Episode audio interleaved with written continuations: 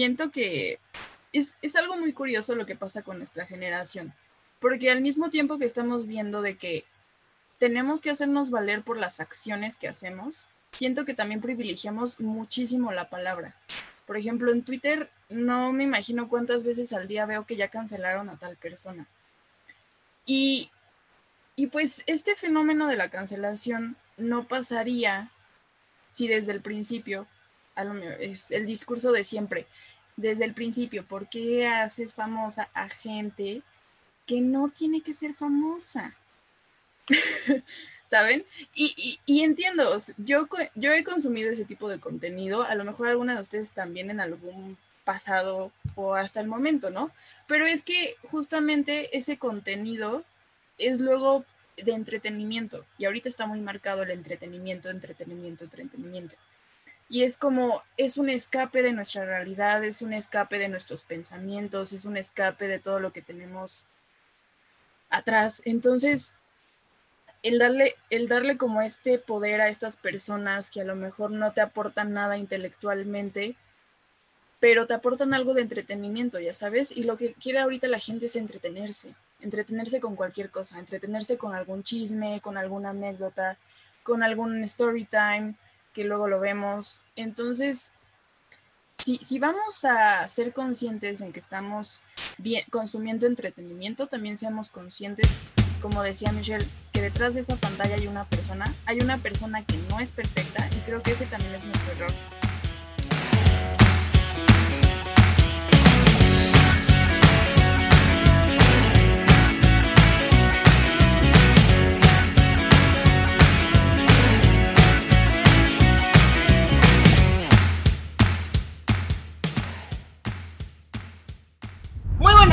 buenas tardes, buenas noches a la hora que nos estén escuchando. Espero que estén muy bien el día de hoy. Yo soy su host Michelle y hoy en este episodio mixto tenemos obviamente a Brenda y Aranza con un tema bastante interesante que está como en auge también en las redes sociales, que es la generación de cristal. Más que nada como un nombre hasta cierto punto estereotípico, pero también como que ya, ya lo hicimos nuestro, ¿no? Pero antes que nada les quería yo preguntar a ustedes, niñas, ¿quién tienen ustedes por generación de cristal? Bueno, primero, hola, eh, ¿cómo están?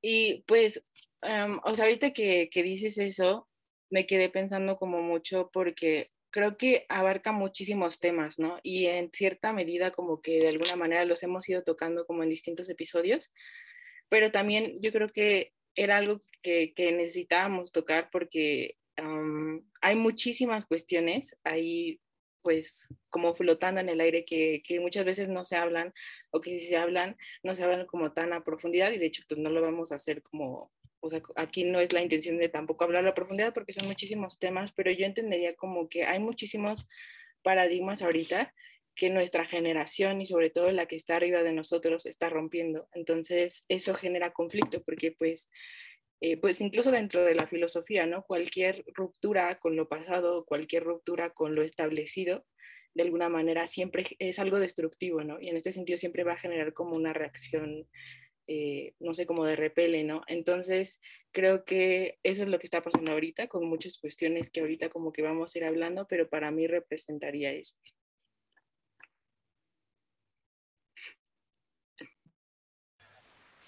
Bueno, para mí lo que representaría la generación de cristal, eh, siento que es un nombre que se le ha dado obviamente por la generación este, que es antes de la generación de cristal, que son este, los boomers y todo, toda esa generación que vino antes que nosotros y que nos pusieron así porque nosotros como que nos detenemos en los pequeños detalles que a lo mejor ellos en su día a día no, no notaban como, pues es que te tienes que matar para trabajar todos los días.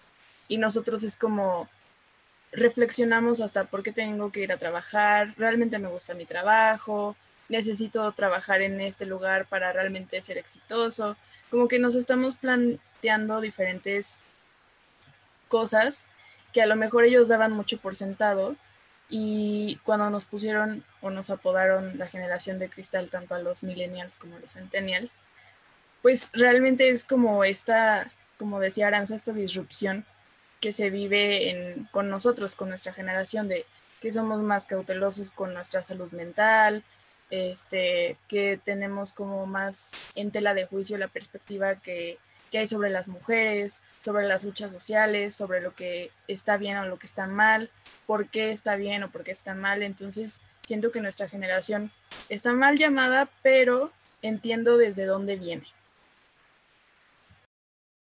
Sí, justamente estoy bastante de acuerdo con la definición que ambas ustedes acaban de dar, ¿no? Justamente esta ruptura, ¿no? De paradigmas, de conductas, hábitos que antes estaban normalizados, que nos dimos cuenta, espera, es que tal vez no estaba bien hacer esto desde un inicio, ¿no? Y creo que el nombre de generación de cristal se nos ha adjudicado como una manera incluso hasta despectiva.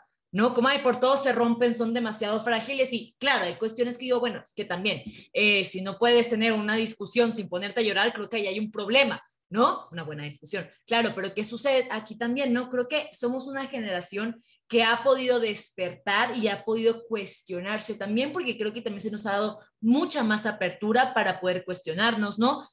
No sé cómo haya sido la historia de sus papás, pero les aseguro que las historias van de una manera muy similar. Es que yo cuando era chiquita no le podía contestar a tus abuelos. Yo cuando era chiquita no, no me ponía a rezongar. Yo tenía que sacar buenas calificaciones, tenía que hacer esto, esto y aquello, como si estuvieran hasta cierto punto muy em, presionados ¿no? Por los adultos en este aspecto y también por las ideologías que ah, Brenda acaba de, mencionar, como es que tengo que conseguir un trabajo y estar 20, 30 años en la misma posición, debo hacer una familia, debo tener, no sé, eh, eh, mi pensión, que ellos la tienen asegurada, nuestra generación ya no tiene pensión, o por lo menos aquí en México, ¿no? Y creo que esa es una parte muy importante. Y ya para complementar, ahorita me acuerdo eh, y aquí la recomendación de un libro, les recomiendo mucho el libro de las estructuras científicas por Thomas Kuhn.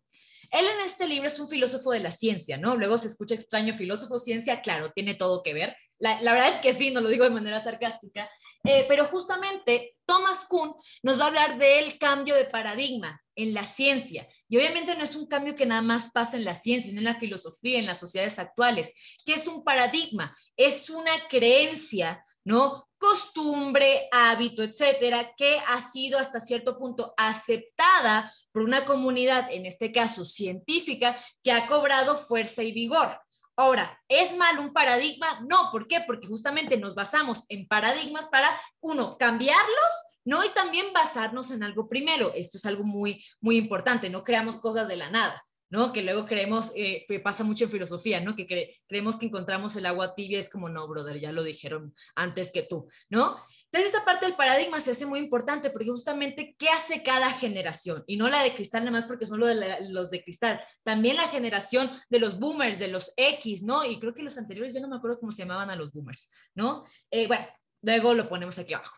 Eh, pero ¿qué es lo que sucede, no? Hay una ruptura de paradigmas, lo que antes se tenía aceptado, ¿no? Hoy en día lo ponemos en, tela de juicio y nos preguntamos, a ver, ¿está bien creer o pensar que las mujeres eh, deben ser tratadas de cierta manera? ¿No? ¿Está bien excluir, discriminar e incluso hasta, hasta violentar a las personas de la comunidad LGBT?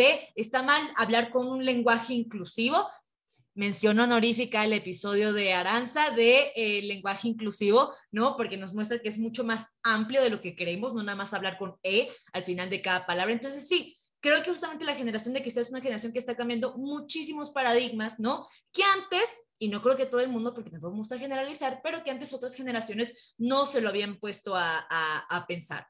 Cosa que creo que es un papel muy importante en cada una de las generaciones, pero en esta creo que se ha visto mucho más... Em, eh, de una manera mucho más notoria, ¿no? Porque también tenemos el control de las redes sociales, ¿no? Y pues las redes sociales para mí tienen el control del mundo, pero no sé qué opinan ustedes de lo que acabo de, de decir. Ahorita que dijiste lo de, lo de las generaciones y también cómo nuestros papás vivieron como una infancia completamente distinta a la que nosotros estamos viviendo, se me vienen a la mente dos cosas, que es, o sea, la primera creo que en muchas ocasiones, o sea, la mayor parte de la crítica hacia estas generaciones, sobre todo a la centennial y a la millennial, proviene de nuestros papás, ¿no? O sea, de justamente de esa generación. Y creo que viene porque de alguna manera creen que estamos como cuestionando su autoridad, entonces se sienten como retados. Pero la realidad es que, bueno, yo lo veo así, no sé si ustedes lo piensen así, pero yo veo no, no tal, no estamos como tal retando su autoridad, sino, y no estamos como cuestionando su autoridad, sino estamos cuestionando las creencias con las que a ellos mismos los inculcaron que esas son las que a nuestro parecer se tienen que cambiar, porque ya vimos que hay muchas cosas que no funcionan. O sea, evidentemente si estuvieran funcionando, no las estaríamos cuestionando, ¿no? Porque sabríamos que todo va bien y que, y que, y que realmente el flujo que, que nosotros tenemos como seres humanos en un contexto específico va bien, entonces no tendría sentido como cuestionarlo. Eso por una parte. Pero también yo creo que nuestra generación, o sea, tanto los millennials como los centennials, quedamos como en medio de un periodo de transición. O sea, eh, por ejemplo, piénsenlo cuando tratamos de hacer un hábito, ¿no? O sea, al principio, cuando lo empezamos a hacer, nos cuesta demasiado adaptarnos, ¿no? Entonces hay muchos errores justamente en esa primera parte, o sea, de, eh, de, que estás probando, de que te estás adaptando y entonces tú dices, ok, esto me funciona, lo voy a seguir implementando, pruebas otra cosa y te das cuenta de que no funciona. Entonces siento que como que así pasó mucho con nuestras generaciones, o sea, fuimos de las primeras, literalmente las primeras que empezamos a cuestionar eso, entonces evidentemente íbamos a ser los primeros en ser como mal vistos o señalados. Y no digo que las generaciones que vengan después de nosotros no estén siendo como de alguna manera cuestionadas, pero yo siento que hay más empatía y más comprensión de ese lado, porque también los papás de las generaciones que vienen atrás de nosotros, pues son justo de nuestra generación, ¿no? Entonces, este, creo yo que por eso también hay como, pues, mayor cuestionamiento a lo que nosotros estamos haciendo, ¿no? Porque nosotros quedamos justo en ese periodo de transición. Pero no sé qué piensen ustedes de eso. Pues es que pienso que cuando, por ejemplo, Michelle mencionó este, las redes sociales, siento que ahí fue cuando el boom, por ejemplo, a los millennials les, les tocó desde que estaban chiquitos.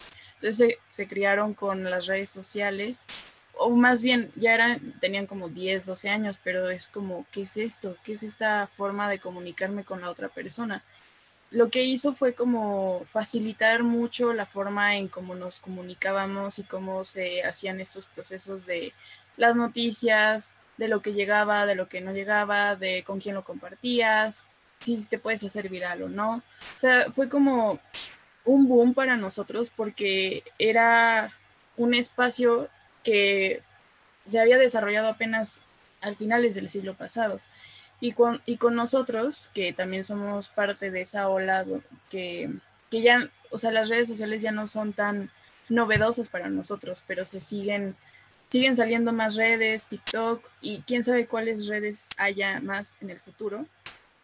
Pero siento que lo que ayudó a nuestra generación este, fue justamente estos procesos tecnológicos, porque nos estamos formando podría decirse que nuestra propia perspectiva del mundo y también por medio del algoritmo también nosotros vamos construyendo lo que queremos ver en redes sociales.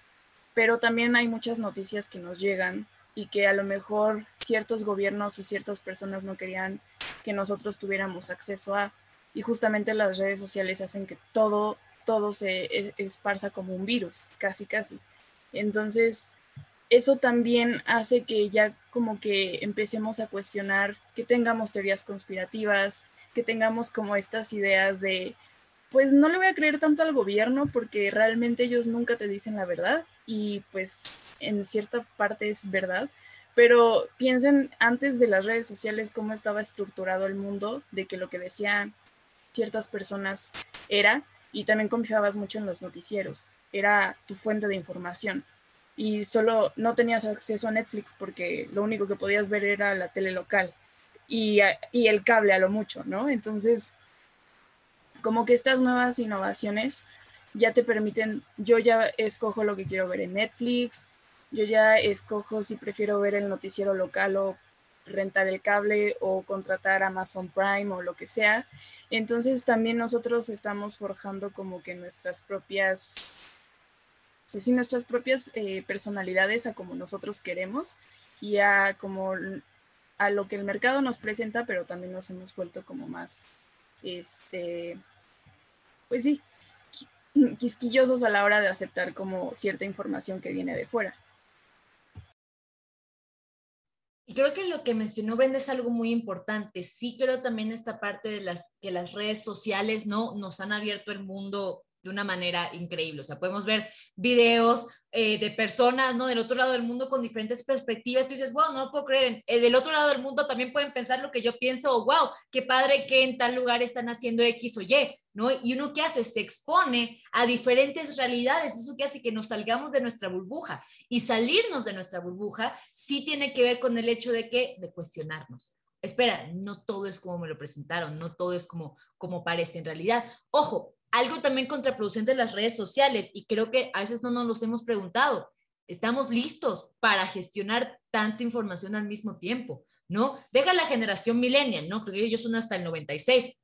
Deja usted las generaciones millennials. ¿Qué pasa con esos niños que se están criando con iPads, ¿no? Niños, niñas de 7, 8 años con TikToks, con Instagram. O sea, se están exponiendo a un mundo y hasta cierto punto, qué bueno, sumamente plural, porque el mundo es plural, ¿no? Eh, pero también están preparados para ellos poder gestionar ese tipo de, información. Y esta es una pregunta muy interesante que se me hace a mí porque lo conecto mucho con el tema de que nuestra generación es la generación con más depresión y ansiedad. Pero, mencionado esto, ¿no? Lo bueno es que el día de hoy tenemos una psicóloga, ¿no? Que nos puede hablar de este suceso de ansiedad y depresión. No quiere aparecer, pero la voy a obligar porque no, tendremos que cortar mucho del episodio. Ven. Damas y caballeros, Pamela, con ella tengo el episodio número 6, una de mis mejores amigas, vente para acá, vente para acá, ¿no? Ten.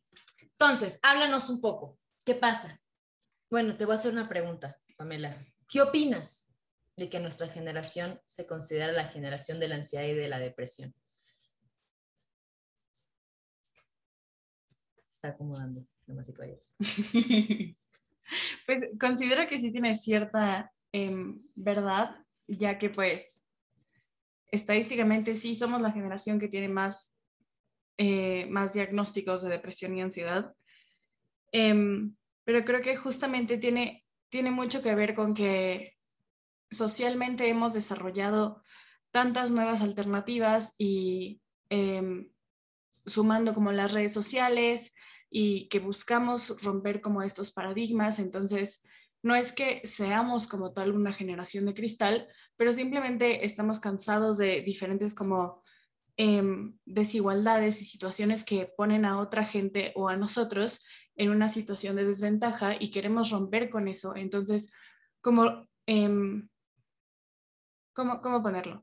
Cuando rompemos con un paradigma, primero, pues como lo, como lo estamos diciendo, se tiene que romper para volver a construir y a partir de, cada destrucción pues hay cierto dolor, hay cierta ansiedad y em, pues justamente como estamos intentando hacer todas estas cosas, constantemente vemos situaciones de, de injusticia o cosas que están saliendo mal o gente a la que se trata mal o diferentes situaciones que pues nos causan ansiedad o cierto malestar al ser como más empáticos. Ajá, justo, más empáticos con otras personas. Y pues al mismo tiempo, como, como mencioné anteriormente, em, pues las redes sociales constantemente nos están bombardeando, de información que no sabemos si es real, si es falsa. Em, entonces tenemos mil y una opciones para, para varias cosas. Entonces, es verdad que antes tenías o el helado de chocolate o el helado de fresa y punto. Y ahora tenemos que de Ferrero que, y de mil otros sabores. Entonces, tenemos tantas opciones que al final no sabemos qué hacer, lo cual aumenta todavía esta ansiedad más. Y este, pues al intentar ser una generación que busca em, pues reformarse y destruirse, volver a construirse y ser mejor, igual son muchos procesos emocionales que conllevan. Eres brillante, Tema. Gracias, gracias, gracias. Te necesitamos para este podcast. Gracias. Pamela, damas y caballeros, ¿no? Eh, pero sí, ¿qué opinan de lo que dijo, de lo que dijo Pam?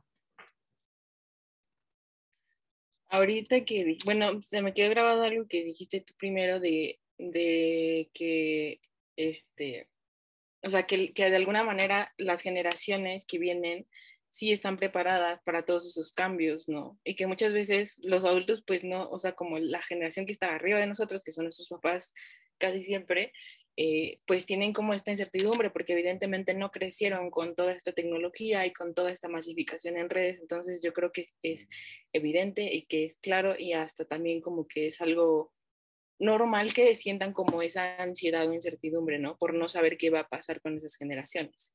Cuando la realidad, como tú lo dijiste, es que están preparados. Y lo que dice Pam ahorita, que ella mencionaba de la ruptura de paradigmas, ¿no? Y que decía que, o sea, de alguna manera lo que, lo que se me hacía imaginar como toda esta parte de que no solo como individuos estamos eh, enfrentando como una ansiedad colectiva en este sentido, o una angustia colectiva, una crisis existencial colectiva, sino este, em, o sea, me refiero a que la sociedad es como un, es como un cuerpo entero, ¿no? Entonces está como en ese periodo, ¿no? Y yo lo asocio mucho con esta parte que les había comentado de la transición, o sea, de que creo yo que ahorita estamos en un periodo de transición.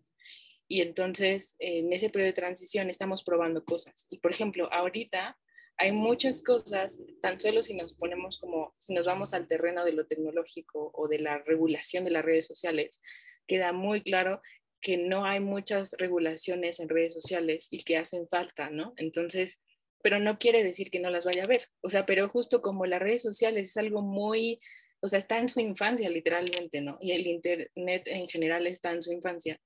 Eh, es normal que no haya como toda esta regulación ahorita, pero sí la va a haber, o sea, como que va a ir creciendo. Y eso es lo que muchas veces las generaciones que van adelante de nosotros pierden de vista, o sea, creen que esto va a ser así eternamente y que está haciendo un descontrol y que siempre va a ser un caos, pero la realidad es que no, o sea, que va a haber regulaciones como en todos los procesos que ha habido en la historia. Pues es que sí, con cada nueva generación este, hay algo novedoso. Siento que la generación de, de nuestros padres atravesó, bueno, es que no, no, o sea, a ellos no les tocó como la Primera ni la Segunda Guerra Mundial, sino que surgen después. Entonces tienen como esta conciencia todavía de como trabajar, producir, este, mantenerse, etc., etc. Y ahorita no estoy diciendo que no haya como guerras, pero no hay guerras este, tanto físicas. O sea, ahorita estamos viviendo como muchas épocas, una, sí, una época muy tumultuosa, donde, por ejemplo, ahorita está pasando lo de Afganistán en el mundo y es un tema muy que llama mucho la atención sobre todo a nuestra generación porque no hemos experimentado como tal una guerra-guerra, o se podría decir, o no nos hemos enterado de una guerra-guerra. Y también el fenómeno de las redes sociales lo que hace justamente lo que acá eh, lo que estaban mencionando es que también está el lado malo. Y como en todo va a haber un lado pues en contra, ¿no? Las redes sociales nunca te van a no es como que vengan así con el chip de veracidad todo el tiempo y no es como que siempre todas las personas que publican algo en esa red social te vayan a decir la verdad, porque no es lo que pasa. Nosotros, como les había dicho, construimos nuestra realidad y somos este, sensibles a lo que nos presenta el algoritmo, que también es otra cosa.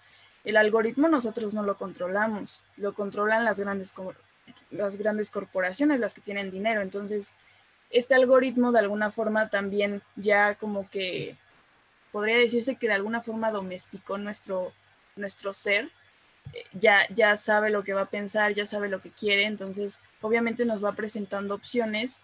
Y antes siento que quisieras o no saber algo, lo sabías. O, quisiera, o tuvieras la misma opinión o no con alguien, pues la escuchabas. Y ahorita con el fenómeno de las redes sociales, si no te interesa la opinión, puedes no comentar o comentar. Y mucha gente comenta. Y comenta hasta lo que pensó al momento de ver esa cosa y dice, no me gusta, no la quiero ver. Y luego se responde, pues no lo veas. Pero es fácil, es fácil comentar. ¿Saben? No es como que yo lo haga, pero sí he visto, entiendo el fenómeno de, o sea, de hacer valer tu voz en un mundo donde todos quieren hacer valer su voz. Entonces, vas a escuchar mil opiniones de lo que sea y no te, te aseguro que el 90% no va a ser de tu agrado, pero las vas a escuchar porque la gente quiere hacer valer su voz. Entonces eso también es como demasiado para las personas, ¿no? Sobre todo para la persona que tiene la red social o imagínate una persona que tiene muchos millones de seguidores que todo el tiempo le están comentando y así. También de alguna forma paradójica el que tengamos libre acceso a la información también este por medio de los aparatos como el celular, la computadora, pues nos hace un poco dependientes de estos medios porque no podemos dejarlos ni por un segundo. Yo no puedo salir a la calle sin mi celular porque no sé cómo voy a llegar a, no sé, a Tepetongo, ¿no? Por poner un ejemplo. Entonces necesito saber los horarios del camión, si tengo que comprar algo, si Maps me puede guiar caminando, entonces ya somos muy dependientes de esta nueva información. Sí, y creo que es justo con lo que estábamos hablando, ¿no? La parte de gestionar todo este tipo de información, ¿no? Y también la parte de la empatía que le mencionó Pamela y ustedes también lo mencionaron eh, eh, entre líneas en sus discursos, ¿no? sí nos hemos vuelto mucho más sensibles, ¿no? En este, eh, ojo, no que las generaciones anteriores a nosotros no sean sensibles, ¿no? Ni empáticas, ¿no? Pero creo que hoy en día tenemos más capacidad de empatizar con una persona sin la necesidad de estar con esa persona en ese momento. Podemos ver un, un video, no sé, hasta de un perrito de la calle y te pones a llorar, ¿no? O puedes ver el caso de una, no sé, de una, de una persona que está pasando una situación difícil y no se dices, bueno, like, ¿no? Obviamente el like no sustituye la empatía real, hello, ¿no? Porque también creo que algo que se ha confundido mucho es que eh, el avance o progreso técnico se confunde con el proceso, el progreso de la humanidad. Y no es lo mismo. Una cosa es el, proceso, el progreso tecnológico, científico, otra cosa es el progreso humano, ¿no? Eh, se habla mucho también esta parte de lo que dijo eh, Brenda, ¿no? De, de, la, de que las redes sociales, hasta un punto, nada más tienes que crearte tu usuario y ya puedes comentar, ya tienes una voz, que creo que es algo que nuestra generación tiene muy marcado saber que tienen una voz, saber que pueden cuestionarse, saber que pueden decir, oye, yo opino esto, ¿no? O mira, complementando lo que acabas de decir, yo considero que qué tal, no sé. Un gran problema también es que luego las personas, uno, no tienen filtro y son haters, punto, se acabó, ¿no? Eh, y ojo, mira la neta, ¿no? Las personas que son haters dices, pues no es que a nadie aquí le interese tu opinión tampoco. O sea, sé que suena culero, sé que suena mal, ¿no? Pero asumir que todo el mundo quiere escuchar nuestra opinión, también estamos mal. Sea, no todo el mundo tampoco nos quiere escuchar y no todo el mundo va a estar ahí pendiente de nosotros 24/7, ¿no? Que esto creo que también es una realidad que ha impuesto las redes sociales, ¿no? Al darte un usuario, al darte una plataforma, ¿no? No sé, es que juega juega para mí de una manera tanto producente, no sé si, como contraproductiva como contraproducente, ¿no? De que pues sí, bueno, es que puedo compartir, no sé, cómo salvar animalitos, ¿no? En la ciudad, ¿no? O de cómo, no sé, cómo... Es que, es que no sé si lo puedo decir acá, pero bueno, cuentas que no traen nada positivo, ¿no? Cuentas que, cuentas que literal se dedican a tirarle mierda a la gente, ¿no? Cosa que también debo, creo que debería ser importante filtrar, y aquí es cuando metemos un poco la idea de la cultura de la cancelación, que también está en auge hoy en día, ¿no? Hay personas que están tanto a favor como en contra de eh, la cultura de la cancelación, y me acuerdo que lo vimos con una maestra que seguro Aranza se va a recordar, que es Julia, que tenemos un episodio con ella, Pamela también se va a acordar, ahí está sonriendo, Pamela también se va a acordar de Julia, ¿no? Porque fue una clase de Julia, ya se enamoró, todas aquí estamos enamoradas de Julia, no creo que vea el podcast, pero Julia, te amo. Eh, y justamente ella hablaba de los discursos de odio, de si deben ser censurados o no los discursos de odio. Y hay discursos de odio que incitan a la toma de acción, ¿no? Y discursos de odio que tú dices, ay, pinche troll, ¿no? ¿Cuál es el problema con los eh, eh, discursos eh, de odio? En un primer lugar, creo que es que no tomas en cuenta que hay una persona detrás de la pantalla. La pantalla nos ha hecho creer que no son seres humanos, son usuarios o que las personas que te siguen son no más que números hay una persona detrás de la pantalla y esa parte de la empatía es algo que no sé si luego mucha gente lo tiene claro. Otra cosa que pasa con el, con el discurso eh, de odio, debería ser aceptado o no, debería ser filtrado o no porque eso también tiene que ver con la parte de la cultura de la, de la cancelación, pero lo dejo al aire, ¿no? Para que ustedes también complementen esta parte y me digan qué, qué opinan ustedes de la cultura de la cancelación. Para mí la cultura de la cancelación debería estar dirigida un poco a estos discursos de odio que incitan, ¿no? La violencia. ¿no? Y la violencia puede ser como, bueno, la marcha gay va a ser el, el, no sé, el tal día de junio, ¿no? Vamos a organizarnos para caerles a trancazos a las personas. Y yo te diría, cuenta bloqueada, cerrada, bajada, ¿me entiendes? Pero no sé qué, qué, ubican, eh, qué, opinan ustedes. Creo que me acuerdo incluso como que en esa ocasión que hablamos con Julia, ella mencionaba como de que al final, o sea, era muy fácil, em, entre comillas, ¿no? O sea, como hablar mediante un usuario o hablar mediante Twitter, porque a pesar de que está, tu nombre y está tu foto, o sea, estás de, de, alguna manera como en, cierta, en cierto anonimato, ¿no? O sea, porque no estás viendo a la persona cara a cara, ¿no? Entonces, en ese sentido, creo que se hace más fácil. Y respecto de lo que mencionabas de los discursos de odio y de la cancelación, bueno, de la cultura de la cancelación, yo creo que, eh, o sea, es imposible que nosotros podamos evitar que salgan estos, esta cultura, ¿no? De, o sea, esta cultura, estas, estas opiniones, ¿no? Estos discursos de odio, creo que es imposible, ¿no? Pero como tú dices, tal cual, sí, sí caben acciones específicas que nosotros podemos hacer. Y ahorita me acordé de una filósofa que se llama Adela Cortina y que ella hablaba de otra cosa completamente distinta, pero creo que, o sea, al final como que se conecta porque ella hablaba de la porofobia y, decía una frase muy característica, en, era una plática de TED Talk, y decía como que si no se nombra eh, los problemas de la sociedad, entonces no se puede hacer acciones concretas contra ellos.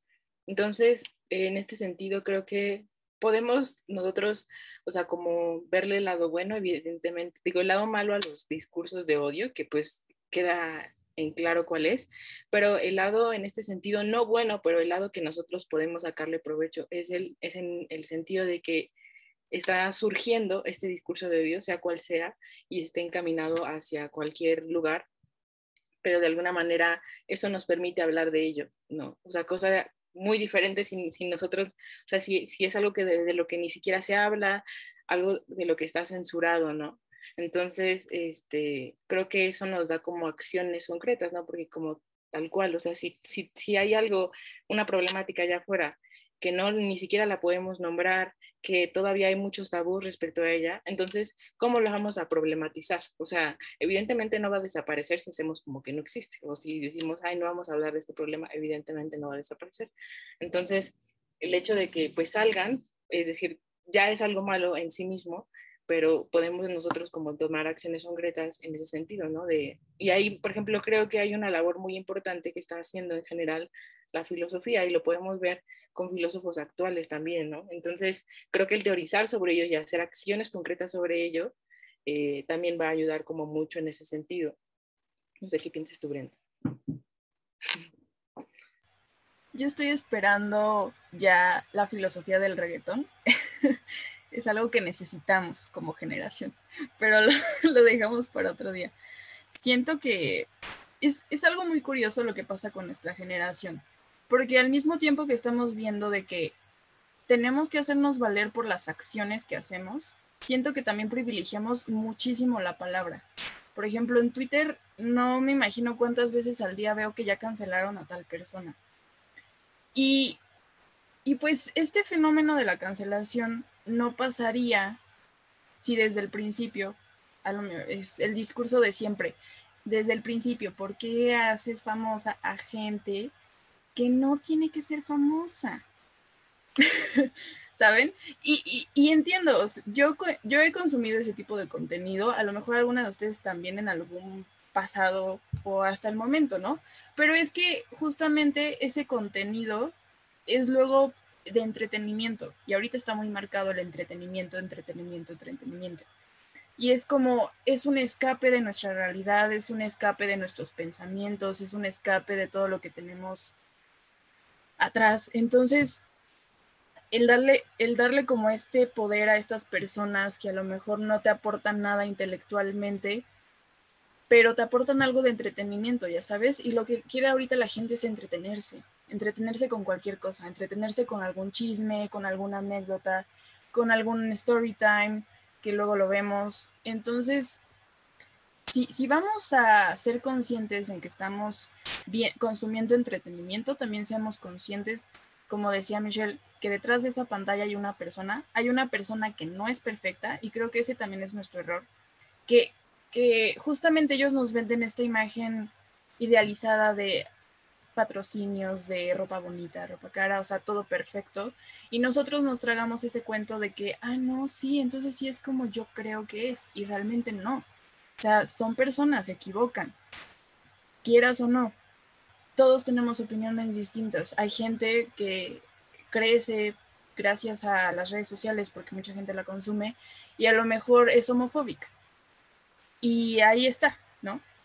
O sea, y ya cuando descubres que es homofóbica, dices, ¿cómo es posible que le dé el espacio a una persona que es homofóbica si yo no soy homofóbica? Y, así van saliendo muchas cosas, pero justamente, este, o sea, así va saliendo, por ejemplo, tú eres como, no sé, fan de, del ejercicio y la otra persona te dice que no le gusta hacer ejercicio, por poner un ejemplo, ¿no? Siento que esa cultura de la cancelación se basa más este, por estas cuestiones de los gustos que realmente por un hecho concreto.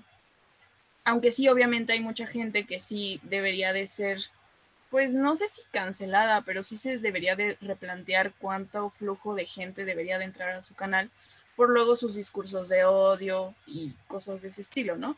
Pero por cuestiones de, no, lo siento, no me gusta la coca, y la gente se le va encima porque no le gusta la coca, es como, no tiene sentido. O sea, Coca-Cola, no estamos hablando de la cocaína, aquí no consumimos drogas, amigos. Este... Entonces... Ni que fuéramos Freud. Exactamente, no somos Freud. Una disculpa, Aranza. Pero pues sí, o sea, siento que con esas pequeñas opiniones que luego la gente tiene, no se lo deberían de tomar a pecho. Son opiniones que cualquiera podría tener. O sea, yo podría decir, pues no me gusta el avatar, la leyenda de Aang, ¿no? Yo la amo, es un ejemplo, no se espanten. Pero puede ser así, entonces no hay que tomarse todo tan personal también cuando estemos navegando por redes sociales. Sí, lo que dice Brenda es muy cierto, ¿no? La parte de tomártelo todo a personal y que lo tocas como un ataque directo. Ponte tú, yo digo en las redes sociales, como dijo Brenda, a mí no me gusta la, la Coca-Cola, ¿no? Y ya, todos los que toman Coca-Cola, como a ellos les gusta, entonces Michelle es una hija de tal porque no te gusta la Coca-Cola y tú quién te crees para que no te guste la Coca-Cola. Ay, sí, muy fitness, ¿no? Y, y ahí, ¿qué pasa? Se empieza a personalizar un discurso, ¿no? Que en primer lugar no era una incitación a la pelea. A mí no me puede gustar la coca, pero no significa que yo detesto a, las personas que utilicen coca o que yo esté en un pedestal moral diciendo, no, es que los que toman coca, ¿no? Y también es muy cierto algo que también decía, decía eh, Brenda, esta parte de los ídolos, ¿no? Los tenemos tanto en un pedestal que justamente nos damos cuenta de que, que son seres humanos, que que se equivocan, que pueden venderle publicidad al partido, mm, ¿no? A mí no me han pagado, no es broma. Eh, puede pasar eso, ¿no? Entonces, justamente, ¿qué pasa? También bajarlos de un pedestal y ser críticos también con la clase de contenido que estamos consumiendo. Y esto es algo que pasa mucho en la parte de filosofía y lo voy a mencionar porque la gente luego se agarra de ahí. Bueno, Nietzsche, ustedes ya lo conocen, ¿no? Y Brenda y Aras están en su etapa de nichana obsesivas, ¿no? Pero está bien luego la sacamos de ahí, ¿no? Eh, ojo, a mí me gusta mucho Nietzsche, ¿no? Pero tú te empiezas a leer, por ejemplo, el Zaratustra en Nietzsche y vas a leer un montón de misoginia en Nietzsche. Por un lado dices, ídolo, te amo, eres un rockstar, ¿no? El otro lo, lo leemos y decimos, ah, caray. Ahora, vamos a cancelar a Nietzsche, eso es un poco lo que decía Aranza. No. ¿Por qué? Porque Nietzsche también está dando a conocer una realidad que era un hecho en su época e incluso hoy en día. Ponernos bajo el argumento, es que como Nietzsche era, era un misógino, ¿no? De seguro tenía razón. ¿Por qué? Porque Nietzsche fue brillante. Pero es que no tiene sentido decir eso. ¿Por qué? Porque hay que ser crítico otra vez con lo que consumimos, ¿no? Si no, ninguna de las tres acá tuviéramos carreras y todos ellos también hubieran sido cancelados. Ninguna de nosotros estaríamos acá, ¿no? Entonces, ¿qué pasa? Justamente este tipo de discursos, incluso hasta un poco de odio, ¿no? No un poco, de odio, de odio, ¿no? De, discriminación, de IU. Eh, creo que son importantes eh, hasta cierto punto para darnos cuenta que también está el otro lado de la moneda y también hay gente que por más brillante, inteligente que sea, otra vez, es un ser humano y también se puede equivocar, ¿no? Y que debemos ser sumamente, eh, ¿cómo se dice? responsables, ¿no? Con el tipo de contenidos que consumimos y las acciones que tomamos de acuerdo a ese contenido. Necesariamente porque ustedes o las demás personas lean a Nietzsche, ¿los hace misóginos? No. Tener un discurso y creencias de misoginia, sí que son dos cosas completamente distintas, ¿no? Una cosa está leerlo y otra cosa es practicarlo. Aquí hay un documental que hemos mencionado bastante que se llama El Dilema de las Redes Sociales, por si ustedes lo quieren ver, está en Netflix. Y menciona una parte al final que la chica dice, yo sigo diferentes personas en Twitter. ¿Por qué? Para exponerme a diferentes realidades y puntos de vista y no sesgarme. ¿Qué hace luego también el algoritmo? Te da nada más el tipo de información que a ti te gusta. Ok, ¿qué pasa con esa otra parte? ¿No? Eh, de, tus gustos, por decirlo así, la otra cara de la moneda, ¿no? Que te puede exponer, no sé, en este caso la Coca-Cola, ¿no? Y ok, está bien, pero también veo y me doy cuenta de que el mundo no es tan cerrado como yo pensé y, no, y que no a todos les gusta lo que a mí me gusta. ¿Por qué? Porque siento que hasta cierto punto el algoritmo te reafirma, sí, eso es lo que se está viendo. Eso es lo que la gente consume, eso es lo que está bien. Pero el algoritmo es muy diferente. Ahorita, las tres ¿no? Y ustedes en casa se pueden meter a Facebook y les aseguro que les sale algo muy distinto. Es más, voy a hacer la prueba, voy a abrir Facebook, en este momento les voy a decir qué es lo que me parece, si lo puedo mencionar en cámara, claro. Eh, ok, una foto de perfil de una persona, ok, ya me apareció un, un meme. Lo voy a poner, ¿no? Ahí como una señora como que queriendo atrapar a su niña, ¿no? Que se va a tirar a la alberca y hay un niño al ladito de la alberca ahogándose, ¿no? La mamá es el profe en, clases híbridas, ¿no? Eh, los, otros son los que, mira, es que lo pueden ver en, YouTube, ¿no? La niña, ¿no? Son los alumnos que están entrando al salón y quienes están ahogando, ¿no? Los niños que están en línea, ¿no?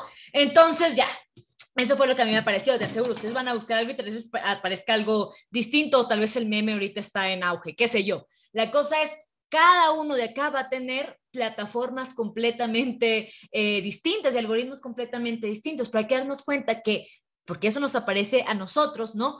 no es la única realidad, eso está también lo que pasa mucho, por ejemplo, yo lo relaciono con la parte del privilegio, que hoy en día se habla mucho de los privilegios, ¿no? Obviamente, el privilegio no es ideal de ninguna manera, pero es cierto que el privilegio puede ser incluso comer tres veces al día, ¿no? Eh, ¿Cuál es el problema del privilegio, no? Decir también uno de los problemas. Decir que no existe esa realidad nada más porque tú no la vives. Decir, es que no hay hambre en México. ¿Por qué? Porque acabo de, de chingarme unos, unos taquitos. Uh, Sí, pero hay un montón de gente que nada más no tienen que comer. Entonces, ¿qué pasa? Generalizar por mi propia realidad tampoco está bien, ¿no? Pero sé qué opinan ustedes, ya sé que saqué un poquito de varios temas, pero ¿qué, qué opinan de lo que acabo de mencionar? Justo con lo del privilegio, quería decir que es que hace mucho vi un debate en otro canal, muy popular, por cierto, que es de entretenimiento, este, que hicieron un debate acerca del aborto y salió una chava provida, evidentemente, y dijo cosas súper sacadas de la manga y eso que es médica, ¿no? Que está estudiando medicina. Entonces sus argumentos se me hicieron para empezar súper inválidos porque se basaban en la religión. Ya sabemos que si Kant dice que esos temas de religión, Dios y metafísica no se pueden ver ni tocar, entonces no existen. entonces, pues no, ¿no? Eh, no es cierto, amigos religiosos.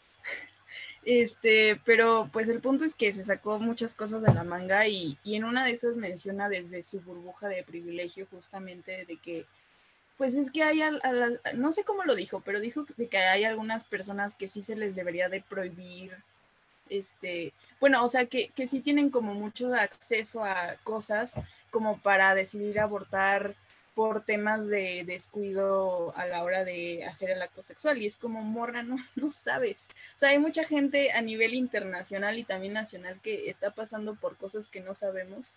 Y también en ese aspecto es como, hay mucha desinformación. Nosotras somos privilegiadas, sabemos lo que conlleva y también las cosas que podemos tener como anticonceptivos, ¿no? Como las clínicas de aborto en la CDMX, que espero que nunca nos llegue a pasar, pero pues ahí están, ¿no?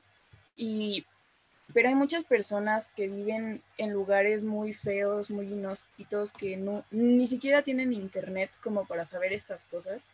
Entonces, sí siento que el privilegio, hay gente que sale de su privilegio y hay gente que prefiere ignorar el privilegio porque implica saber, saberse afortunado, pero también saber que hay una persona que está siendo desafortunada simplemente porque tú estás ocupando el lugar de la, de la fortuna. porque así siempre va a haber, ¿no? Es como una rueda la de la fortuna. Hay gente arriba y hay gente abajo y a veces sí cala un poco, depende de, lo, de donde lo mires, a la gente que está en lo más alto, pero también si te das cuenta de que tú estás en lo más alto y hay gente más abajo, o decides cómo ayudar a esas personas o decides ignorarlo completamente y fingir que tú estás bien y que todo el mundo está bien. Entonces siento que esa parte del privilegio sí también es cuestionable.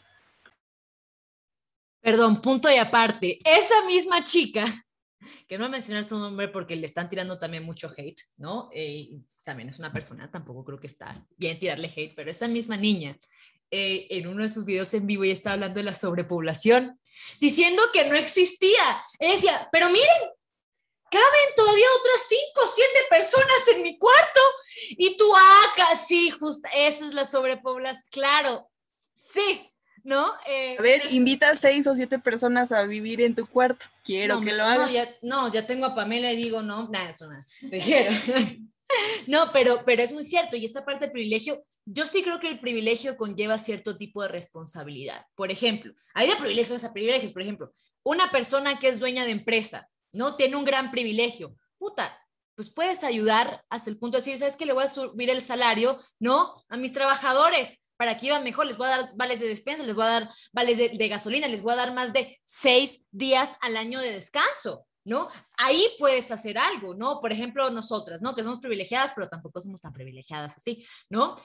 Tan fácil como decir, no sé, te encuentras a un niño en la calle, ¿no? Y en vez, no sé, en vez de, no sé, comprarle un mazapán, si tienes varo para comprarle toda la caja de mazapán para que se vaya a su casa a descansar y a jugar, porque es lo que tienen que hacer un niño, vas, vas, desde ahí también puedes ayudar, ¿no? Tal vez no ser grandes obras benéficas de irte a África o lo que tú quieras, no, no hay que irte a África, no tienes que irte a África, tan fácil como irte a la Condesa y ya. O sea, así de fácil puede estar también, ¿no? Sé que suena un poco hasta, hasta, hasta ridículo, pero es verdad, no te tienes que ir a, la otra parte del mundo para saber que en tu misma ciudad hay carencias y que sí podemos hacer algo, ¿no? Tan fácil como comprar 10 mazapanes, ¿no? Pero bueno, perdón, punto y aparte, seguí Aranza. Adelante, Aranza.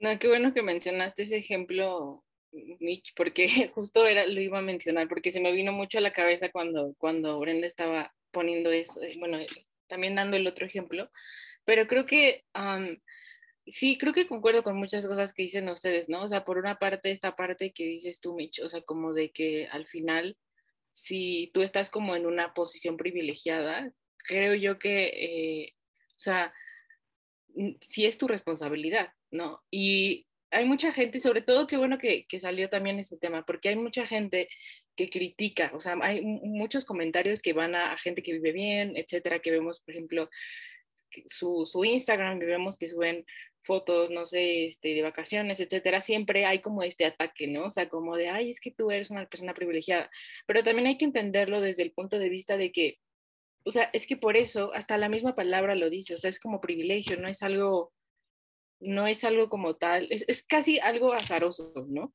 O sea, no es como tal que tú lo hayas elegido. Y en ese sentido no le veo lo malo. O sea, lo malo es que por esa posición que tú supuestamente crees que, que tienes y que es relevante para lo que haces, entonces empiezas a tratar mal a los demás, ¿no?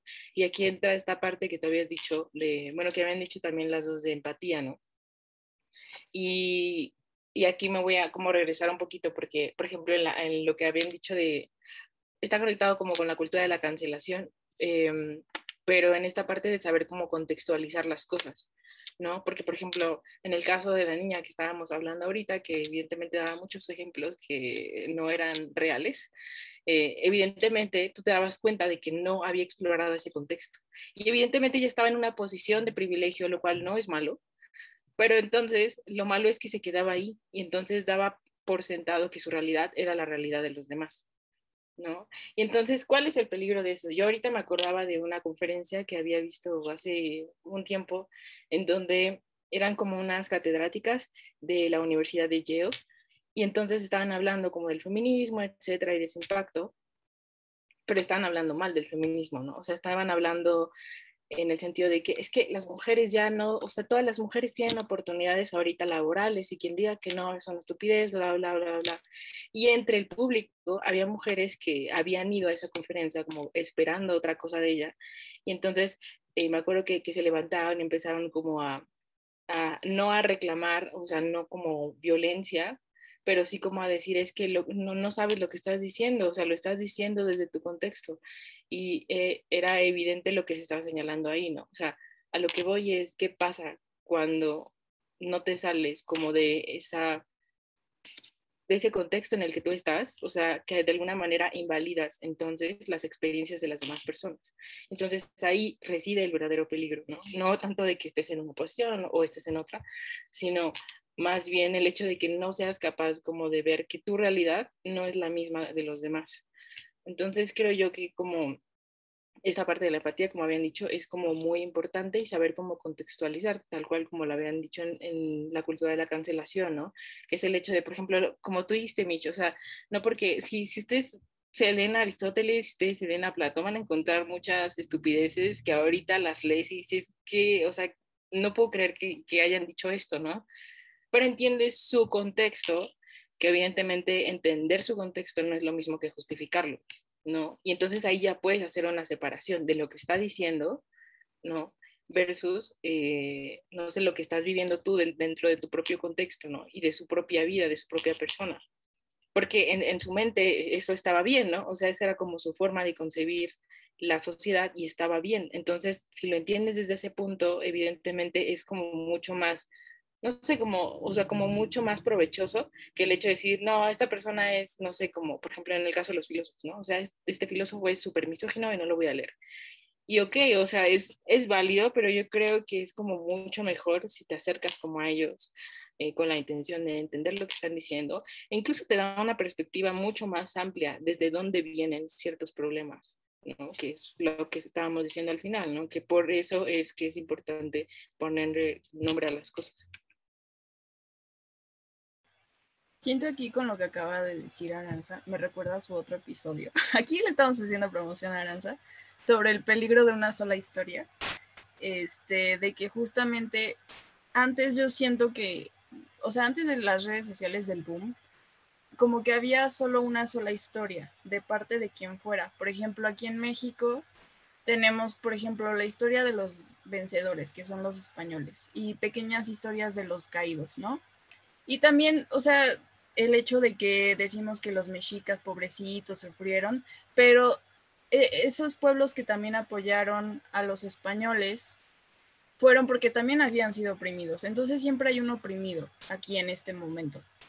Y lo que pasa ahorita es que hay muchas historias saliendo. O sea, ya no hay una historia que se privilegie más. O sea, a veces sí por el algoritmo, pero siento que hay muchas voces latentes todo el tiempo.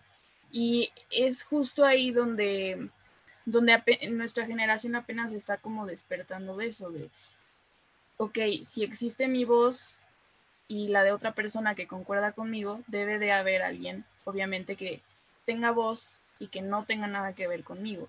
Entonces, siento, están saliendo muchas este, pluralidades de voces, de, este, de muchas cosas que a lo mejor van a coincidir, a lo mejor no van a coincidir, y siempre va a haber como esta divergencia de pensamiento, y es algo apenas a lo que nos estamos adaptando, porque justamente, pues también, pues en el siglo pasado, justamente también en México había como mucha represión, y apenas como que está saliendo pues esto de conocernos, de conocer al otro, de la comunidad LGBT, del feminismo, del, de ser pro aborto, este, de cómo tratar a la mujer en estos tiempos, ¿no? Porque antes no había, entonces siento que apenas estamos dando como este cambio y, y, es muy brutal, como decía Pamela, ¿no? También, o sea, para, para cambiar de paradigma tienes que destruir.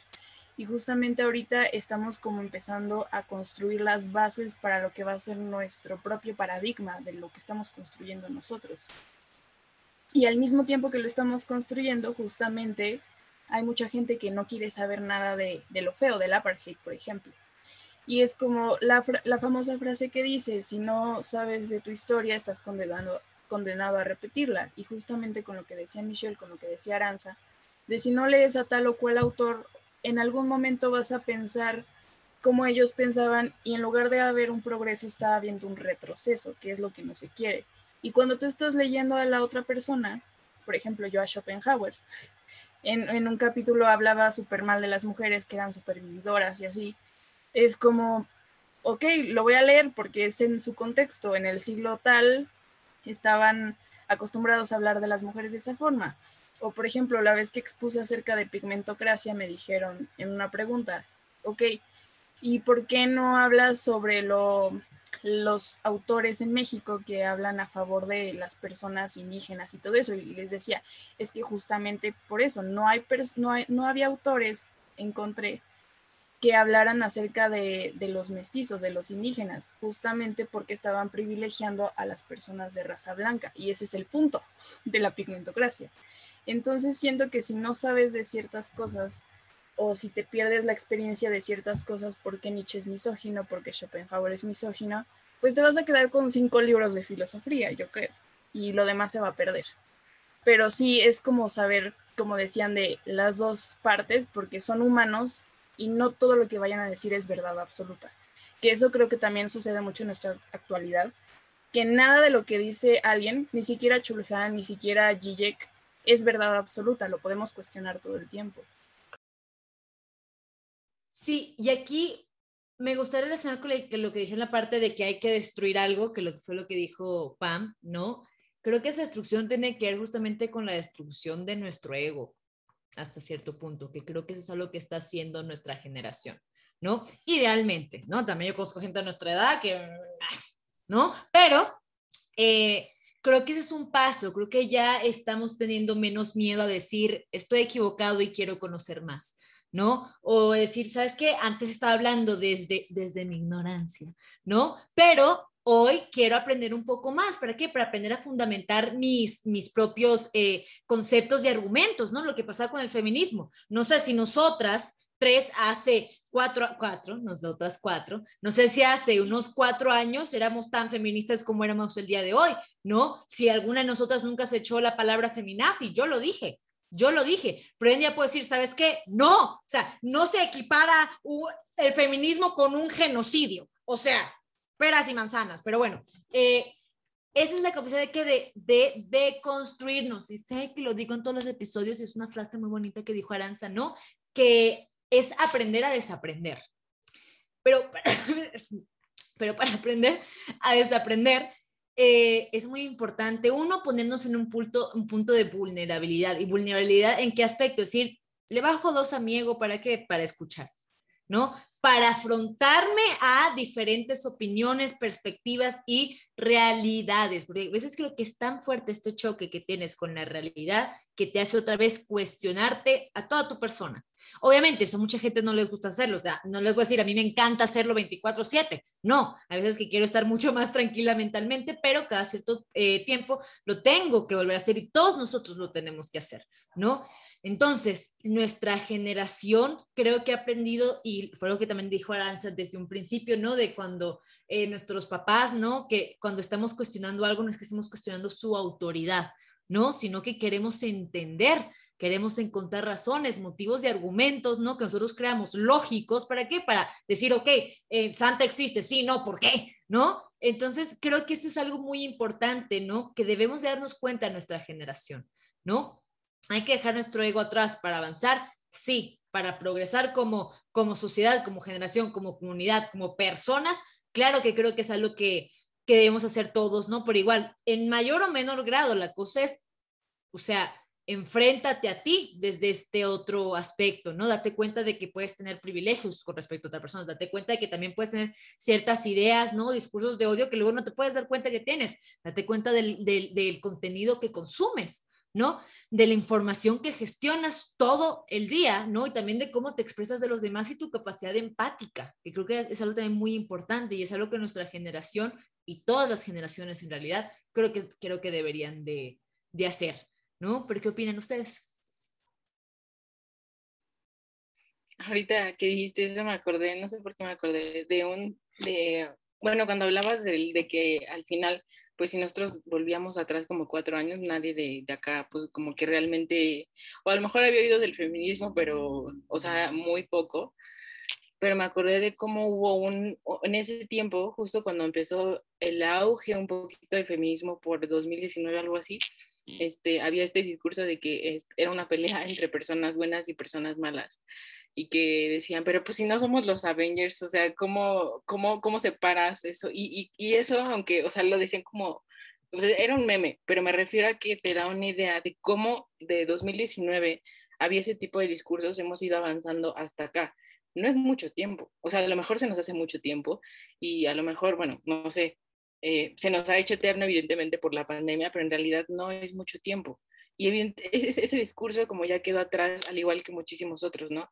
Pero eso a mí me hace recordar como también el hecho de que de lo que se decía en ese entonces, ¿no? O sea, al final hay mucha gente que comete actos que dañan, por ejemplo, la integridad de las demás personas, que puede ser a través del, del machismo, que puede ser a través de la discriminación, ya sea racial o en otros sentidos, ¿no? De comentarios homofóbicos, etcétera. Eh, pero no, no lo hacen con la intención de hacerlo. Y en ese sentido creo que cambia mucho como el shift y el mindset cuando te das cuenta de que vivimos en una sociedad que está, o sea, que está llena, ¿no? Que está plagada de estructuras. Y las estructuras, me acuerdo muy bien, esta definición me cambió la vida, nos las dio Julia, que fue justo esta parte de, o sea, de, de, las estructuras, ¿no? O sea, al final, por ejemplo, en este caso, el, el, el machismo es una estructura. Entonces, ¿qué pasa con las estructuras? Eh, de cualquier tipo. O sea, es muy difícil, es muy difícil este, que nosotros nos demos cuenta que estamos en ella, ¿no? Y entonces todas las manifestaciones, o sea, todas nuestras acciones, toda nuestra ideología, todos nuestros, incluso nuestras decisiones están permeadas por, ese, por esa perspectiva, ¿no? Por esa estructura. Entonces, en este sentido, no es como de señalar, ay, esta persona, y, y, y esto también se conecta con la cultura de la cancelación, porque justo es, o sea, esta persona está diciendo esto y primero pregúntate desde, desde qué lugar lo está haciendo, o sea, si lo está haciendo desde un lugar de ignorancia, no, o sea, porque realmente no sabe como demasiado del tema, que, pues es, es, es, algo que pasa demasiado, o desde querer dañar al otro. Y me atrevo a decir que la mayoría de las veces, algo en algunas ocasiones, pero eh, bueno, no salvo en algunas ocasiones, desgraciadamente, ¿no? Pero me refiero a que sí hay mucho, sí se presta mucho el, e, este hecho de que al final nosotros hacemos, no sé, como comentarios que hieren a los demás desde este no saber, ¿no? Justamente porque no sabemos que lo que estamos diciendo eh, viene de ahí, ¿no? De una creencia como que ya está, es totalmente vieja y que pasaba por encima de todos los derechos humanos y a nosotros nos tenía como sin cuidado, ¿no? Entonces, creo yo que, bueno, es eso, ¿no? O sea, al final, saber de dónde vienen como nuestros comentarios y saber que es, es esto, ¿no? O sea, como estar como en constante, eh, no sé, es que se me fue la palabra, estar en constante, ¿cómo, cómo se De construcción, sí, en constante de construcción que es lo que dicen mucho, ¿no? Y yo creo que es muy cierto, o sea, siempre estamos en constante deconstrucción y también hay que tener paciencia con, con esas personas que están en ese proceso, porque como decíamos ahorita, eh, como lo dijo Pam, al final si tú estás rompiendo con un paradigma, es algo, es algo violento. Entonces no sabes, o sea, sabes que lo vas a romper, pero no sabes qué hay del otro lado en muchas ocasiones, ¿no? O sea, no sabes entonces qué va a pasar o entonces a qué te vas a tener que atener ahora. Entonces, es tener paciencia y decir, bueno, si la otra persona se presta a escucharte y se presta como a escuchar ese otro lado, entonces puede haber un diálogo. Pero si desde un momento invalidas a la otra persona, eh, generalizas tu contexto y tratas como de no entenderla desde este punto de vista, entonces es muy difícil realmente que pueda haber un diálogo. Pregunta, decir que no hay que general, generalizar es generalizar. Lo dejo. Sí. La paradoja del generalizar. Pero es como tú dijiste ahorita de que no hay verdades absolutas, también esa era una verdad. Absoluta. Es, es cierto, no podemos hacer ese tipo de afirmaciones. Tienes razón. Yo, yo quería decir, para que no se nos venga encima la generación boomer, que a lo mejor hay alguno por ahí que nos esté escuchando, saludos. Eh, recuerden que estamos viviendo un contexto diferente a ustedes eh, siempre el contexto, lo vamos a mencionar, siempre es importante saber el contexto. Nos lo repetían nuestros profesores cuando leíamos a los autores y no les hacíamos caso, pero ahorita sí es como importante, creo yo, saber el contexto. Entonces, siento, um, o sea, en nosotros sí se está viendo como el cambio, pero en alguna de mis clases escuché, es que estos cambios no se dan hoy, hoy es, es, y mañana es ilustración, sino como que son cambios que se dan obviamente, que van permeando en la generación que está, por ejemplo, en los boomers, y ellos fueron como una transición hacia los millennials y los millennials están siendo una transición hacia los centennials. Entonces sí tenemos ciertas, ciertos valores compartidos, pero sí los estamos deconstruyendo, como decía Aranza. O sea, no va, no va a ser el mismo entonces, la misma opinión que tengamos ahorita de la religión que los que tienen los boomers de la religión, pero es porque se ha pasado por un proceso de, ok, ahorita estamos viendo que el Vaticano no está aplicando, nos estamos cuestionando si Dios existe o no, si Dios no existe, entonces por lo tanto nosotros tomamos nuestras propias decisiones. ok, boomer, gracias, Aranza. Pero el punto es que justamente el feminismo también no surgió con nosotros, con los millennials o los centennials, surgió desde antes y podemos verlo un poco en Hannah Arendt, también en, en, pensadoras del siglo pasado que ahorita no recuerdo y ya me avergüenzo de no acordarme, pero hay, hay de, de muchas épocas atrás, por ejemplo, pues no sé, de los 70s, los 80s. Entonces es como un cambio que se ha ido gradualmente, pero ahorita ya es más marcado, ¿verdad? Es, como lo que quería decir para que no se nos lancen encima. O sea, sabemos que esto es gradual, pero ahorita está más marcado, está como más, este, sí, se ve más claro con lo del feminismo, con el rol social del hombre y la mujer, por ejemplo, y todos los cambios. Por ejemplo, una familia, el rol de la familia ya ha cambiado muchísimo, ¿no creen? Ahorita la familia es, antes era como la familia tradicional de papá, mamá, niño, niña o niño, niño y así. Y ahorita ha cambiado muchísimo también. Sí, justo un tema que queríamos tocar en el podcast de hoy era la parte de la familia, de que nuestra generación pues ya no quiere tener bebés. O sea, eh, mira, tal vez otra vez yo estoy diciendo desde mi ignorancia, desde mi contexto, bueno, excepto Aranza, porque Aranza quiere tener como cinco, ya sé, público impactado, lo sé, lo sé. Yo, le, yo ya le dije a Aranza, el día que se me escape un chamaco, te lo doy a ti, ¿no? Nada más le tendrás que explicar muchas cosas, porque yo soy blanca. Te estoy molestando, estoy, racista, nada. Eh, pero, ¿ves? Ahí está Pam juzgándome. Dice, ¿no me lo vas a dar a mí? Nah, no, pero eh, justamente, eh, em, creo que también la parte, uno, de ya no querer tener una familia, y como dijo Brenda, familia tradicional, ¿no? Es algo, es un término que hoy en día decimos familia tradicional, pues que puedes adoptar, ¿no? Puedes tener gatijos, perrijos, ¿no? Que son, que los perros son los nuevos hijos y las plantas son los nuevos perros, más o menos. Eh, pero es justamente esta idea y creo que también tiene que ver, uno, creo que nuestra generación, al romper estos paradigmas que también hace, se, se abre en primer lugar horizontes y se abre también muchas posibilidades y opciones. Eh, también la educación, estoy hablando otra vez desde mi sector, pues es lo que he visto, ¿no? Eh, la educación es algo que ha aumentado desde, ponte tú, los años 50 hasta hoy. La educación también que te da más opciones, ¿no? El problema es que esas opciones de ofertas laborales también luego son salarios deplorables y por eso tampoco vamos a tener hijos si tenemos salarios horribles, ¿no? Si no puedes rentar un DEPA, si no puedes comprar una casa, o sea, también hay otros factores de los que ah, es que nada más por la educación. No, no tenemos dinero, ¿no? Creo que tiene también que ver con esa parte, ¿no? Pero ya también estamos nosotros en una disposición de qué? De nosotros mismos. Ya nosotros podemos dirigir nuestra vida como queramos, más allá de, bueno, ¿cuánta gente no tuvo hijos o se casó porque era el siguiente paso? Mucho más allá porque era algo que de verdad creían. Bueno, es que así lo hace todo el mundo. Todo el mundo va, tiene una carrera, se casa, tiene bebés y trabaja hasta que se muere. Ese es el ciclo de la vida. Espera, no necesariamente, tal vez, tal vez nuestra cadena familiar se muera con nosotros, ¿no? Y está mal, no necesariamente, otra vez es una decisión y también la planificación familiar es algo muy importante que hoy en día se está introduciendo un poco más, ¿no? Eso es algo que digo mucho los boomers. Mira, yo no lo sé ustedes, pero por, la familia por parte de mi mamá es de Italia, ¿no? Y estuvo ahí durante la Segunda Guerra Mundial. Personas que pasaron una guerra, que jamás tuvieron terapia psicológica se pusieron a tener bebés. Ahí se las dejo sobre la mesa. una locura total a mí me parece, ¿no? Entonces, ¿qué pasa? No es nada más el aspecto económico, el aspecto de tiempo. ¿Cuál es tu estado mental para tener un bebé? Para crear una familia, para poder siquiera tan fácil como convivir con tu pareja. Entonces, son otros aspectos que creo que estamos tomando más en cuenta o más a consideración. ¿Para qué? Para tomar decisiones a futuro. No sé qué opine Aranza o Brenda de, de esto que mencioné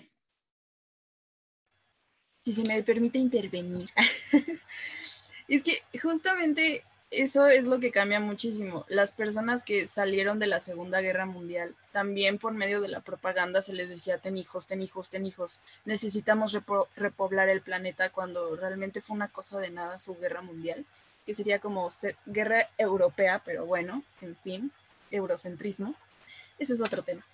Este, pero, y justamente nosotros ahorita no estamos viviendo como tal una guerra, pero repito, no hay guerras en Europa, está pasando más como en África, como en la zona más del este y así. Volvemos al eurocentrismo. Entonces, como no está pasando nada importante, pues nosotros tenemos este chip de... Estamos viviendo el COVID. O sea, nuestra generación está viviendo el COVID. No hay más. Esa es la explicación. Y desde antes es como de, nosotros, por ejemplo, también como lo mencionaba antes Michelle y Pam, somos la generación con más ansiedad, con más estrés, con más frustración. Y dentro de todo eso, añádanle pues la responsabilidad de otra persona. Ahorita creo, siento yo que estamos como que madurando ya como arriba de los 30. O sea, los 20 no es como de ya tienes casa, carro, este esposo, hijos, o sea, no es como que ya te avientes el paquete de todo eso, ¿saben? O sea, ahorita ya estamos como pensando ya en, no, pues a lo mejor entrada a los 30, 35 a lo mucho. Si llego a los 40, pues a lo mejor, ¿no? Entonces tenemos como más planificación en ese aspecto y también como que lo estamos replanteando porque es como, hijo, sea, soportar un mini yo, no, muchas gracias. Que me salga igual de contestón, que me salga, ¿y por qué esto? ¿Y por qué esto? No, no, no. Entonces son muchas cosas que a lo mejor nuestra generación ya cual. es que. Perdónenme, somos el mejor signo del zodiaco, pero ese es otro tema. no es cierto. Sí, es cierto. Entonces, siento que nos estamos replanteando muchas cosas y también, o sea, la familia tradicional también ya está muy rota, amigos. No crean eso que les dicen de que papá y mamá te van a dar una mejor estabilidad emocional o económica, si es el caso lo que les preocupa, que un papá, papá o mamá, mamá, o papá o mamá solos, o sea, o abuelos también, en, en muchos casos creo que ahorita, aunque no es tradicional, pero sí hay muchos que son criados por sus abuelos y pues ni modo, ¿no? O sea, así son las familias. Y creo que esa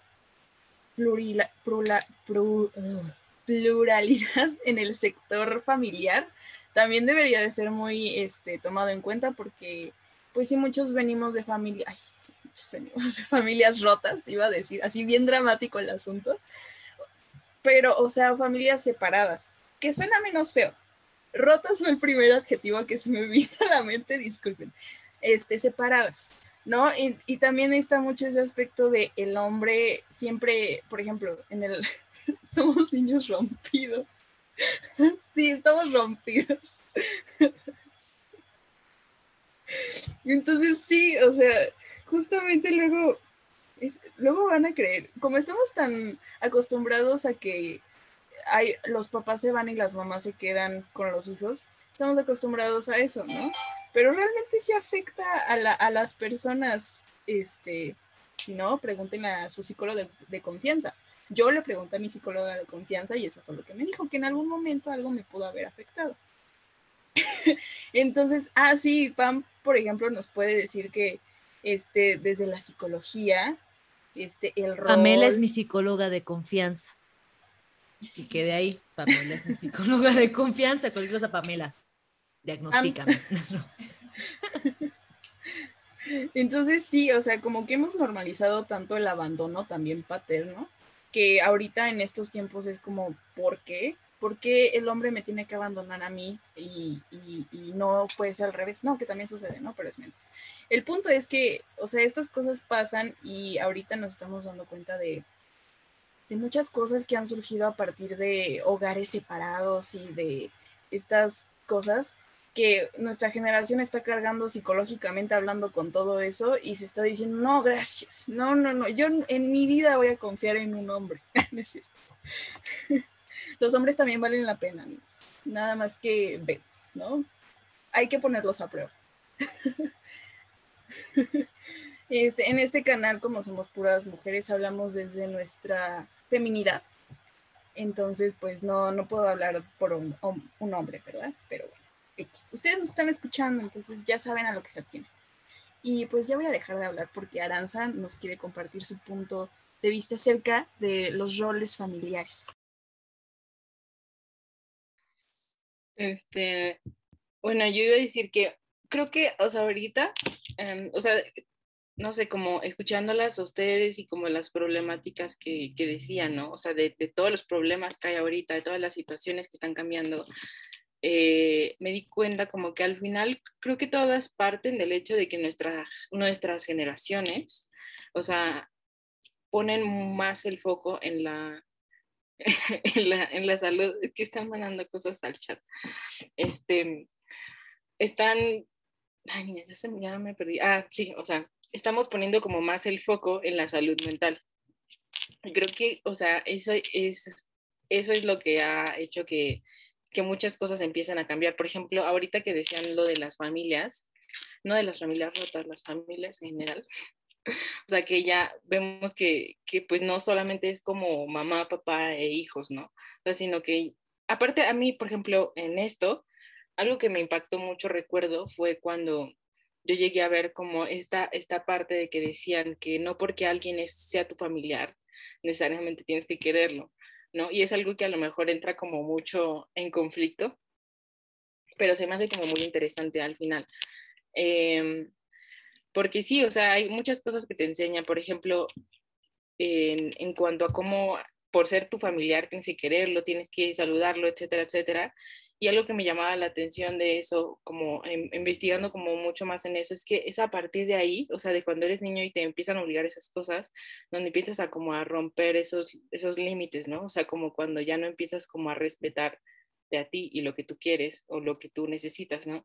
Eso por una parte. Y aparte, em, este, bueno, esta otra parte que comentaba Brenda, ¿no? De, de cómo de esta parte que comentaban, o sea, por ejemplo, de nuestra manera, por ejemplo, de relacionarnos nosotros con, con, nuestras familias y de cómo en muchas ocasiones incluso, o sea, ahorita, eh, nosotros creo yo que por e, una, un factor muy importante de por qué no quiere esta generación como tener hijos es justo porque tenemos como mayor conciencia de que a lo mejor nosotros no estamos como en el estado mental adecuado para tenerlos, ¿no? Y cómo eso va a desembocar en nuestra sociedad, pero también en nuestras, en nuestras vidas, ¿no? Ah, pero yo sí estoy sana, Michelle. Es una culera. Acabo de poner en el chat. No, no, gente que, que tal vez no está en el estado mental de tener niños. No, yo pone, yo puse, ah, la que quiere cinco. yo sí estoy sana. Gracias, Aranza. Qué bonita, qué linda, qué linda, de veras, ¿no? Para que vean la verdadera cara de Aranza, ¿eh? Lo estás diciendo desde tu herida. Es, broma, es cotorreo. tu culera. Pero básicamente era, sí, básicamente es o sea, lo que dijeron ustedes, o sea, como que porque tenemos mayor conciencia de, de, nuestra salud mental y así, creo que muchas veces optamos por eso. Y ahorita, ahorita, esta Michelle habló al principio como de algo de educación y también a lo mejor será bueno como poner sobre la mesa esta parte de que, eh, o sea, ahorita ya se, es muy común como que la gente no base como su vida en una carrera universitaria, ¿no? O sea, hay muchas personas que se están saliendo de la escuela y están optando por esa otra vía, porque evidentemente es, va a sonar repetitivo, ¿no? Pero es viable. Entonces, creo yo también que, pues es una buena alternativa, ¿no? Incluso hay, hay otras personas, o sea, hay, hay fundaciones, por ejemplo, me pongo a pensar en, en, en Peter Thiel, que es el cofundador de PayPal, y él justo lo que hace es como, tiene una fundación en donde agarra como a, a los estudiantes como más sobresalientes de ciertas universidades, bueno, de la Ivy League, pues, y entonces este, les paga literalmente para que se salgan de la universidad y funden sus propias empresas. Entonces, o sea, es, tan solo, por ejemplo, tan solo eso, tan solo ese ejemplo nos da una clara idea de cómo la educación está tomando un rumbo distinto. Entonces, solo quería comentarlo. No, sí, perdón, estamos luego cotorreando en el chat del Zoom. O cotorrear, Aranza. Ah, cotorrear, Aranza, ya, estás bien seria, la que le sabe el PayPal. La, que tiene el OnlyFans. Desde su capri, es que no las... O, a ver, ¿les pongo atención a ustedes o hablo? A ver, díganme. No, habla, por favor. Ten tantito respeto por nuestro público, Aranza. No, no te. No, se multitask, por favor. Sí, se multitask, por favor. No, no, no que muy preparada psicológicamente para tener bebés. Y ni atención al Zoom puedes poner. No, hombre, se me hace una falta de respeto. No, Pamela, diagnóstico acá. diagnóstico. ya, perdón, lo siento, nos desviamos un poco del tema, nos gusta cotorrear. Eh, pero sí, creo que es muy cierto todo esto que, que, que, ustedes dijeron respecto a el tener bebés, a las metas que nos planteamos, también la parte de la educación es algo que se ha estado replanteando desde nuestra, desde, desde nuestra generación. Tal vez no es tan importante, no, no no sea importante, ¿no? Pero tampoco un título universitario te asegura que vas a tener un trabajo o siquiera un salario digno. Tener una maestría, doctorado, ¿qué hace?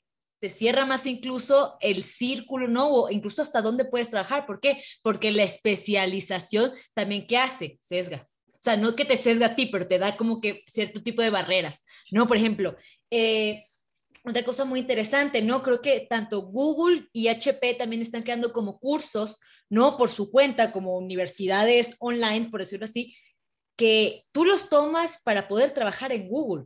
O sea, como que si cada empresa ya está formando como su propia universidad para que vengas a trabajar con nosotros con las herramientas que vas a estar utilizando y también esta parte de que estamos nosotros mismos empezando a autogestionar nuestro propio conocimiento. Por ejemplo, yo que doy clases o cursos de, eh, de filosofía, ¿no? Veo gente de todas las carreras, de todas partes del mundo, bueno, América, no, mentira, sí tengo de España, bueno, eh, de diferentes partes del mundo, ¿no? Que tal vez tienen una carrera en ingeniería, tengo diseñadores gráficos, tengo arquitectos, tengo, ya, muchos piscis, es cierto, no, los estoy molestando, ¿no?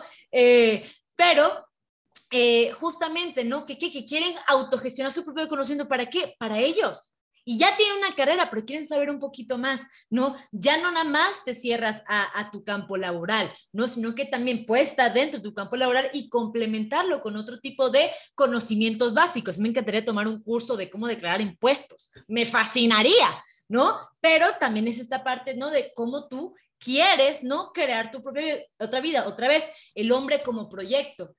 Eh, algo muy interesante eh, que, que el otro día con Plotino, Plotino era un filósofo, ¿no? Eh, panteísta, si no mal, me equivoco, lo vimos en clase de Sonia, ¿no? En ontología. Y Aranza, no, no me acuerdo, la neta.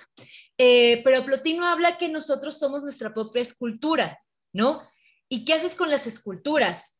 Tú no le pones más a las esculturas, tú le quitas. Le quitas, ¿no? ¿Qué haces? Pongo aquí, tallo acá, la limpio, la pongo, la arreglo. Eh, y a veces eso es algo que a veces no tenemos eh, pues esta noción de cómo hacerlo con nuestra propia vida, ¿no? Queremos que acumularnos, ¿no? De más cosas que hacer, ¿no? Y más metas. Y, eh, al final, cada vez, quítate un poquito, al igual que pasa con nuestra mente, ¿no? Quítate un poquito de las cosas que tal vez no te sirven, uno, o para llenarlas con cosas nuevas, ¿no? O para pulir lo que ya tienes hecho, ¿no? Que creo que también es lo más importante. Claro, esta parte de desmantelar y destruir es cierto, pero ¿qué? También te estás trabajando sobre algo y date cuenta que estás trabajando sobre, sobre algo. ¿Sobre qué? Sobre tu propia persona, ¿no? Que eso creo que es lo más importante y me gustó la analogía de la, de la escultura. Pero niñas, no sé si quieren algo, eh, algo más que agregar al capítulo de hoy, cómo lo ven, nos faltó algo que mencionar. A ver, Brenda ya tiene algo que decir, como siempre. Nada, estoy molestando. nada más para cerrar, quería que dijéramos cada una dos cosas que nos molestan de nuestra generación. yo, yo tengo dos. Los códigos QR y... ¿Y qué más? Las notificaciones de los grupos de WhatsApp. Pero no de nuestros grupos, de los otros. Los familiares, por ejemplo. Es mucho spam. Esa es como mi, queja de Centennial. Mucho piolín, dice Brenda. Ok. No sé si tú tengas, Michelle, porque yo estoy pensando. ¿Qué cosas no me gustan de nuestra generación? Yo creo que una de esas podría ser la parte de que todo lo queremos instantáneo, ¿no? Que todo lo queremos rápido, ahora y fácil. Creo que es un problema, ¿por qué? Porque estamos perdiendo la parte del compromiso, la responsabilidad, ¿no? Por un lugar y también la parte de, pues, trabajar en algo, consta en darle tiempo y consta en dedicarle esfuerzo, brother, ¿no? Entonces creo que esa parte es algo que nuestra generación debería mantener. Claro, de distinta manera, no hace falta que te quedes 12 horas detrás de la computadora para que seas efectivo y proactivo en tu trabajo, ¿no? Pero también conocer esta parte tuya, ¿no? Eh, y por otro lado, yo creo que diría otra cosa que no me gusta de nuestra generación. Eh, hmm, buena pregunta, Brenda. Buena pregunta. Eh, a ver, Aranza, no sé si se te ocurrió una. Ya luego yo deja, formulo más esta. Sí, ya tengo mis dos, creo. A ver si no se me olvidan. la primera es como, no sé, pienso que que nos han enseñado, o sea, como que la mayoría de la gente, por ejemplo, de nuestra edad, yo he visto que está como acostumbrada a desconfiar de los demás, o sea, como que esa es su regla así básica, ¿no? O sea, como desconfiar de los demás, así como no creo, no creo que, no digo que sea de todos, pero sí, y eso es algo que me molesta mucho, pero entiendo de dónde viene al final, ¿no? O sea, este, y la otra, no sé si ya tengas la tuya, Michelle, se me acaba de olvidar la otra, como siempre. Este. No, no lo estoy diciendo desde mi herida, Michelle. No, yo creo que otra cosa que no me gustaría de nuestra generación eh, es que, ¿cómo lo pongo en palabras? Eh, creo que otra cosa que le falta a nuestra generación, y creo que es algo que espero que con el tiempo se va a ir, eh, yo creo experiencia. experiencia. También somos chaos, somos jóvenes, ¿no? Pero también otra vez esta parte de afrontarnos a la vida, ¿no? Más, exponernos más a vivir, ¿no? Eh, estar en el COVID creo que ha sido algo que nos ha afectado a todos por igual y espero que esto no sea un motivo para que nos aislemos mucho más, para que nos guardemos más en nosotros mismos y aunque digamos que luego estamos muy afuera en el mundo, luego también es cierto que hay muchas cosas que luego no podemos compartir con los demás, no los guardamos, ¿no? En la, en la seguridad de, nos, de, de nuestro teléfono celular o desde la seguridad de nuestra pantalla, ¿no? Entonces yo creo que también exponernos a ese tipo de situaciones distintas, ¿no? Y también aprender a dialogar, sería algo importante que diría para, para la, la generación y aprender a pelear nuestras batallas. Pues tal vez no te funcione pelear con un boomer homofóbico, misógino, no desgastes tu tiempo, ¿no? Creo que sería eso, saber en dónde meter nuestra energía y en dónde no, que también creo que es algo que viene con la experiencia, al fin y al cabo. Pero diría eso. Pero obviamente espero que crezcamos, ¿no? Y ya sea mucho más fácil. A ver, vas, Aranza. Ok, y la otra es esta parte de que como que de alguna manera querer que los otros nos lean la mente, y yo lo veo como, o sea, como en esta parte de comunicación, porque sobre todo de nuestra generación, o sea, como de nuestra edad, ¿saben? O sea, como de decir como, ay, pero no le contestes tal cosa, mejor eh, omite contestarle, no sé, tal día y ya. O sea, como que comunicarnos indirectamente, y creo que ese es el problema de muchos de los, de los vaya, problemas que tenemos hoy en día. Entonces, esas son mis dos cosas. Asumir, excelente. Asumir que los demás saben lo que queremos. Eso lo odio. Y esas serían mis aportaciones. Asumir desde tu herida. Todos estamos hablando de nuestra herida. De nuestra herida. desde nuestra No, ya, pero sí, creo que es una pregunta bastante interesante, Brenda. Espero que los códigos QR no hagan que te suicides en ningún momento. No, espero mientras no haya un código QR para descargar tu libro, todo bien. Todo bien. Y a quien le di la idea, te odio, pero monetízalo conmigo, ¿va? Creo que sí, Brenda. Pero bueno, muchísimas gracias a todos ustedes por escucharnos el día de hoy. Espero que les haya gustado. Nos despedimos. Pam, ¿te quieres despedir? ¿O estás bien ahí? Adiós. Gracias. Pamela está leyendo un libro de Harry Potter. ¿Lo pueden creer? Psicólogos. Nada, no, los estoy molestando, estoy molestando, ¿no? Pero eh, un gustazo a todos ustedes y nos vemos en el próximo episodio. Bye. Y no se olviden de seguirnos en Instagram como kairos.podcast y también en YouTube. Si les llegó por el algoritmo milagroso de YouTube, pues síganos como Kairos Podcast. Y también sigan a Michelle como arroba cafeidos bajo y Aranza como arroba catarsis filosófica y a mí me pueden seguir como arroba burdas reflexiones.